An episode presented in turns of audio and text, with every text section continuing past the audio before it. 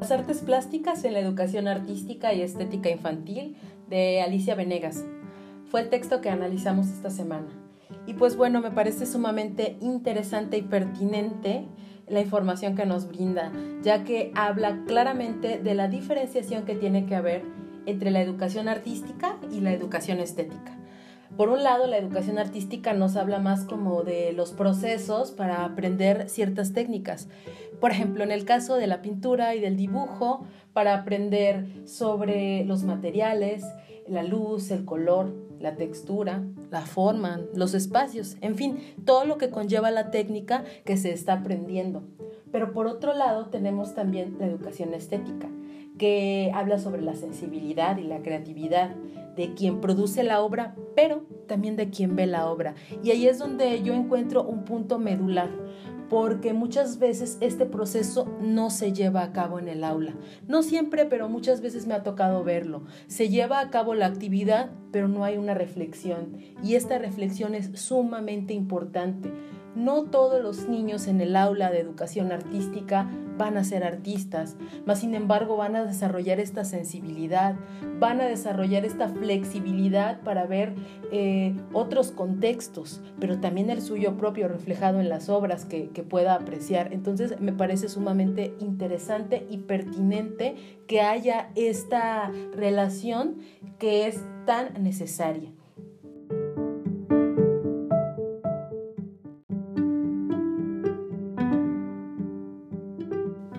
Y pues bueno, como bien lo dice la autora, ambos se combinan y se relacionan en la práctica escolar para realizar las actividades, lo cual es sumamente fundamental. Me parece a modo personal que la técnica sin reflexión se queda incompleta, ¿no? Y sesga un poco esta parte integral que busca la educación artística en general.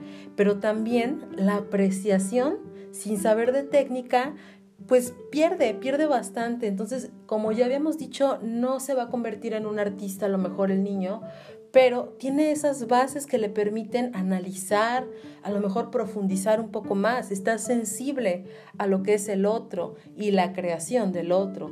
Entonces ahí tiene como herramientas sumamente interesantes porque le da la oportunidad de reflexión del mundo interno, pero también del otro.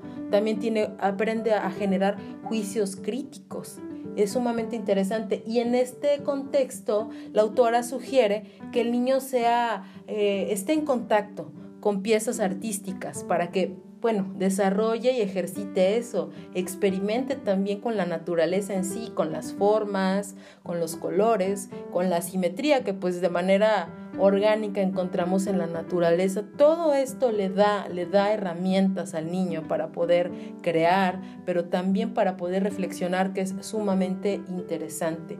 Y bueno, por último, algo que también me parece bastante importante es esta cuestión que te brinda también de contexto sobre el arte en sí.